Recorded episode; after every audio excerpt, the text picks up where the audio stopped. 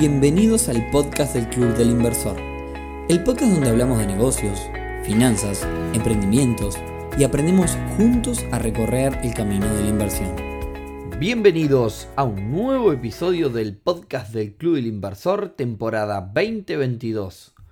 Hoy viernes 27 de mayo, episodio número 105, en el que vamos a hablar de estrategias y posibles resultados de invertir desde el nacimiento. Pero antes, y como siempre, clubdelinversor.uy, una comunidad para empezar a aprender y recorrer el camino de las inversiones junto a más de 700 personas ya al momento. Comunidad que sigue creciendo no solo en cantidad de miembros, sino en actividades, en equipo, en personal y por tanto también en costos por lo cual, si aún no sos parte de la comunidad, te cuento que a partir del próximo primero de junio, nuestra membresía mensual va a subir de 15 dólares a 18 dólares por mes, por lo cual te quedan solamente 4 días para hacerte socio de por vida por 15 dólares mensuales. Esta semana también estuvimos con la segunda tanda de emprendimientos de nuestro concurso Te Invierto 2022 un concurso donde premiamos con 5 mil dólares al mejor emprendimiento. Y la verdad han pasado ya 16 emprendimientos hiper geniales todos. La verdad, apuesten a la inversión eh, en esa emprendedora, en ese emprendedor. Hay ideas buenísimas y recuerden que siempre que inviertan en un emprendimiento apoyan al crecimiento de nuestro país. Y hablando de emprendimientos, no puedo dejar de comentar una noticia que salió esta semana y que es un nuevo, hay un nuevo unicornio uruguayo. Para quien no sabe de qué estoy hablando, eh, ser unicornio es para una empresa alcanzar la evaluación de nada más ni nada menos que mil millones de dólares. Eh, hace tiempo, eh, un tiempo fue D-Local, otra empresa uruguaya la que alcanzó esta meta. Y esta semana lo hizo la empresa Nowports. Es una plataforma tecnológica aplicada a la logística marítima y alcanzó la evaluación de 1.100 millones de dólares, así que felicitaciones para la gente de Nowports. De a poquito, de a poquito, el mercado de las startups aquí en Uruguay crece cada vez más. Le cuento cómo fue que alcanzó esta, esta evaluación. Eh, para los seguidores de este podcast ya hemos hablado del tema. Recibió 150 millones de dólares por algo más del 13% de la compañía, por lo cual si hacemos una regla de 3, el 100% de la compañía vale más de mil millones. Así es que se considera que se alcanza esos, esos mil millones. Bien, pasados los avisos parroquiales, el episodio de hoy busca analizar diferentes estrategias a tomar a la hora de invertir desde el nacimiento. Y con esto Obviamente me refiero a realizar inversiones para las futuras generaciones, para las, personas, los pequeños nenes y nenas que vienen en camino. Y hoy no abordamos este tema por casualidad, sino que me enorgullece contarles, y por eso tengo la voz media grave, media así, es que en unos días o quizás hoy mismo ya que estoy grabando esto unos días antes, voy a ser papá de una nena.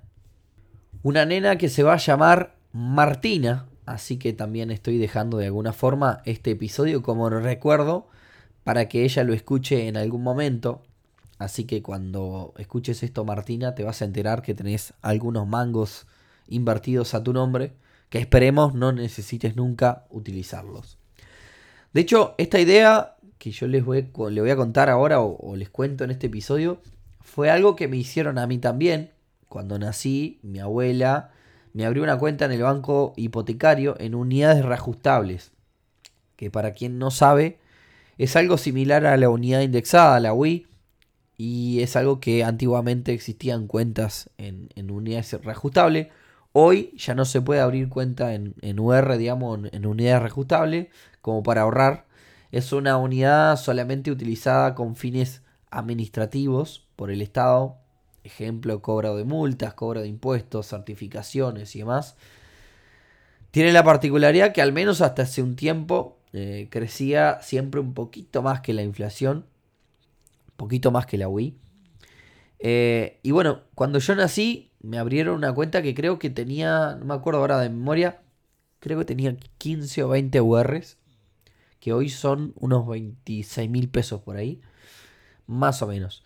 Esta cuenta quedó a mi nombre, eh, en realidad quedó a nombre de mi padre, hasta tanto yo fuera mayor y poder transferirla a mi nombre, y fue una cosa que hice hace unos años, y por eso aún tengo esa cuenta. Lo que faltó quizás ahí en esa cuenta es eh, ir depositando o invertir este, ese dinero y hoy, pondría, hoy podría quizás tener un poquito más de dinero. Igual creo que la idea de mi familia para conmigo en ese caso era otra. No nos olvidemos que la generación de nuestros padres tenía en mente la compra de ladrillos y, para ello en su momento precisabas una cuenta con determinada antigüedad. Hoy hay bastante mayor acceso al crédito y es más fácil. Entonces lo que creo que, que pensaron en generarme eh, fue generar esa cuenta para lograr eh, los años de antigüedad, digamos, ¿no? Así que bien, volviendo a, la nena en camino, a Martina, eh, la idea es abrirle una cuenta bancaria e invertir ese dinero como una suerte de seguro. La idea es que no lo sepa. Esto es una, digamos, una decisión personal mía, salvo que lo necesite. Por eso decía que se enterará algún día cuando escuche esto si todavía los podcasts este, para aquel momento eh, son, son algo que está disponible online, que esperemos que sí. Eh, así que bueno, vamos a ver entonces cuáles serían las posibilidades y estrategias que tenemos sobre la mesa. Vamos a suponer tres escenarios para que haya para todos los gustos. Uno agresivo y dedicado, otro intermedio y, super, y otro, digamos, super pasivo. Tres escenarios, agresivo, intermedio y pasivo. Y el objetivo son 20 años. O sea, cuando Martina, la nena que está en camino, esté iniciando sus armas en el mercado laboral, quizás con 20 ya trabaja, pero cuando tenga 20 años, vamos a ver los resultados de estos tres escenarios. Vamos a hablar en dólares también, eh, porque, a ver, si bien podríamos hacer todo eh, en unidades indexadas, en UI, hacerlo en dólares nos va a facilitar el hecho de invertir este dinero, ¿no? Para que sea un ejemplo real, porque de hecho lo va a hacer porque es un plan real. Primer escenario entonces, arrancamos con 5 mil dólares iniciales en la cuenta, invertidos al 8% anual. ¿Cómo logramos este 8 anual? Bueno, eso como ustedes quieran, pero lo logramos, por ejemplo, algo, una fácil invirtiendo en bolsa en algún índice diversificado. Ejemplo, el Standard Poor's. Recordemos que este escenario, este primer escenario es un escenario pasivo, así que no vamos a buscar enloquecernos demasiado. 5 mil dólares al 8 anual en el Standard Poor's. Listo. Adicionalmente a esto, cada año le vamos a poner mil dólares más. Cosa que tampoco nos cueste demasiado en el año. Son mil dólares, son menos de 100 dólares por año. Por mes, perdón. Con este escenario, entonces, Martina a sus 20 años, y esto ya, ya hice cada una de las cuentas, va a tener 71 mil dólares ahorrados con 20 años. 71 mil dólares con 20 años, precioso. Recuerden que esto es un apoyo por si pasa algo. La idea es que no lo sepa, que haga su camino, ¿no? Eh, si no, digamos, estamos construyendo personas que, por lo menos mi percepción, personal, que tienen todo solucionado. La idea es que transcurra el mismo camino del padre que se reviente el lomo. Pero entonces con 71 mil dólares tendría varias, varias opciones. Seguir la rosca sin hacer nada es una, ¿no? Es decir, seguir invirtiendo y seguir su camino y dejarlo ahí es una. Eh, la otra es invertirlos al 10%, un poquito más arriba, como para redondear. Que a la cotización del dólar hoy serían 23 mil pesos mensuales de intereses. La verdad que para un primer salario está más que bien. Me parece una, una buena opción. Después la otra es hacer una entrega y quedarse ahí nomás de comprar una propiedad, ¿no? Hacer una entrega, comprar una propiedad y seguir pagando cuotas este, con esos 71 mil dólares. Y bueno, si hablamos de gastarlos, ¿en qué podría gastarlos? Y bueno, podría pagarse cumpleaños 15 con esos 71 mil dólares cuando cumpla los 15. Incluso le daría para pagar el cumple 15, una carrera universitaria e incluso generar un fondo de emergencia. Así que creo que este primer escenario está bastante bien, es bastante alcanzable es tener 5 mil dólares ahora, ahora y poner 1000 todos los años. Y después dejarlo invertido este, en algún ETF. Vamos entonces con el segundo escenario. Arrancamos con 5000 dólares también al 8 anual. Pero esta vez incrementamos lo que ponemos mes a mes. En vez de poner menos de 100 dólares, o sea, en vez de poner 1000 por año, ponemos 300 dólares por mes. O sea, 3600 dólares anuales. Resultado final, Martina va a llegar a los 20 años en este escenario con casi 200 mil dólares. Hagamos eh, futurología. Repito, esto es un juego, no quiero que nadie se me enoje. Es una herramienta que podemos dejarle a, la persona que viene, ¿no? 200 mil dólares a los 20 años. No sé si, si esa edad tendría, en mi caso, la madurez para seguir la rosca.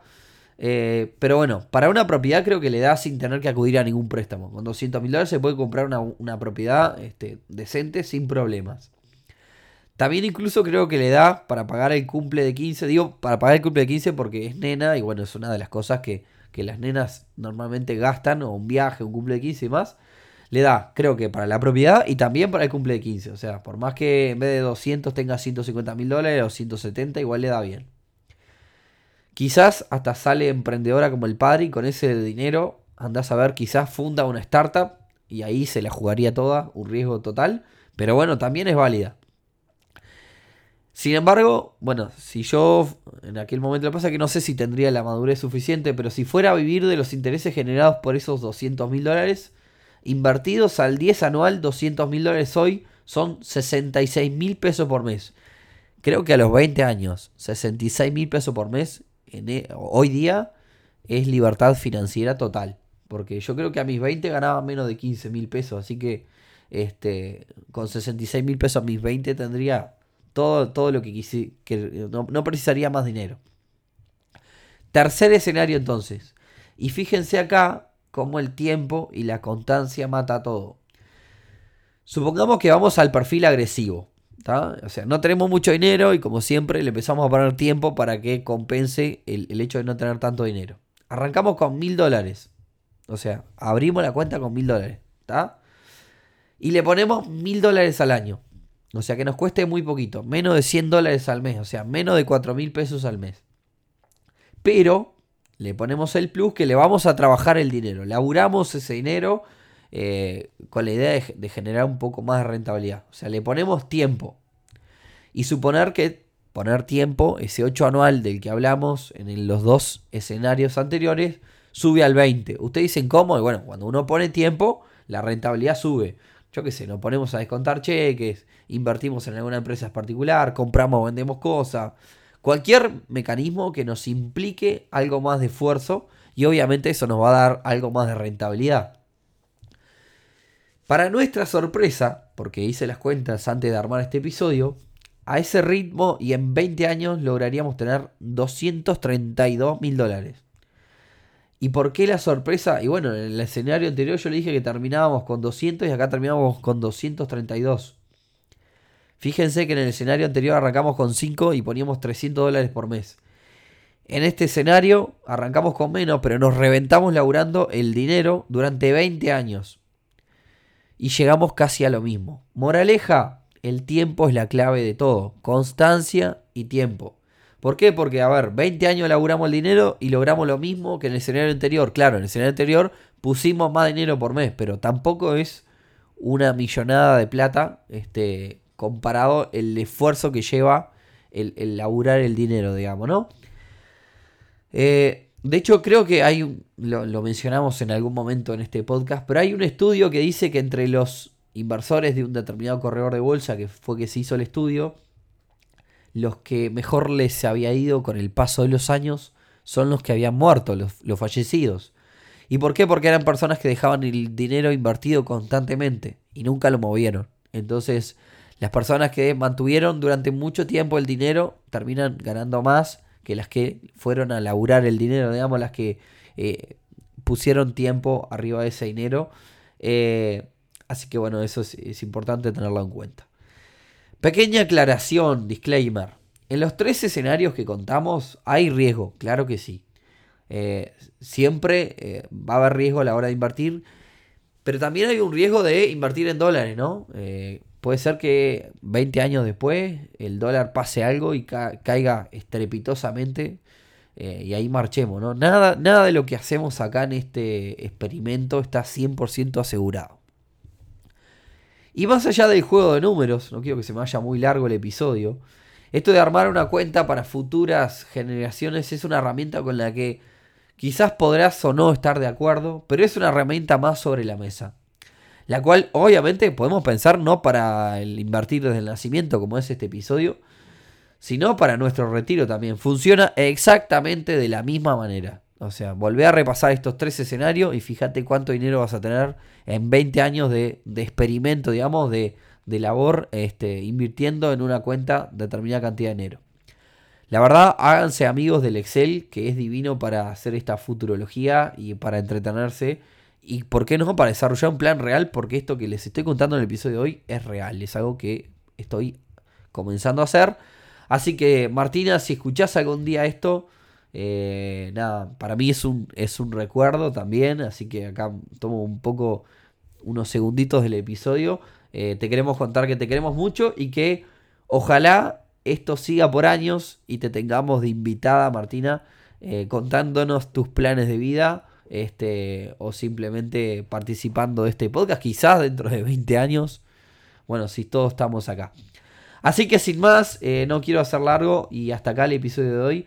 Cortito porque la verdad que estoy grabando en este momento, estamos esperando la llegada de, Martina y no le voy a decir que estoy grabando entre contracción y contracción porque no están así, pero andamos ahí, ya hay varios, varios días que ha metido ciertos amagues. Así que bueno, espero que les haya gustado. Como saben, a mí no me gustan mucho los episodios filosóficos, de irme por las ramas y demás. Este fue medio miti miti. El próximo, si la vida me lo permite, eh, volvemos de lleno a los negocitos, que es lo que más me gusta hacer.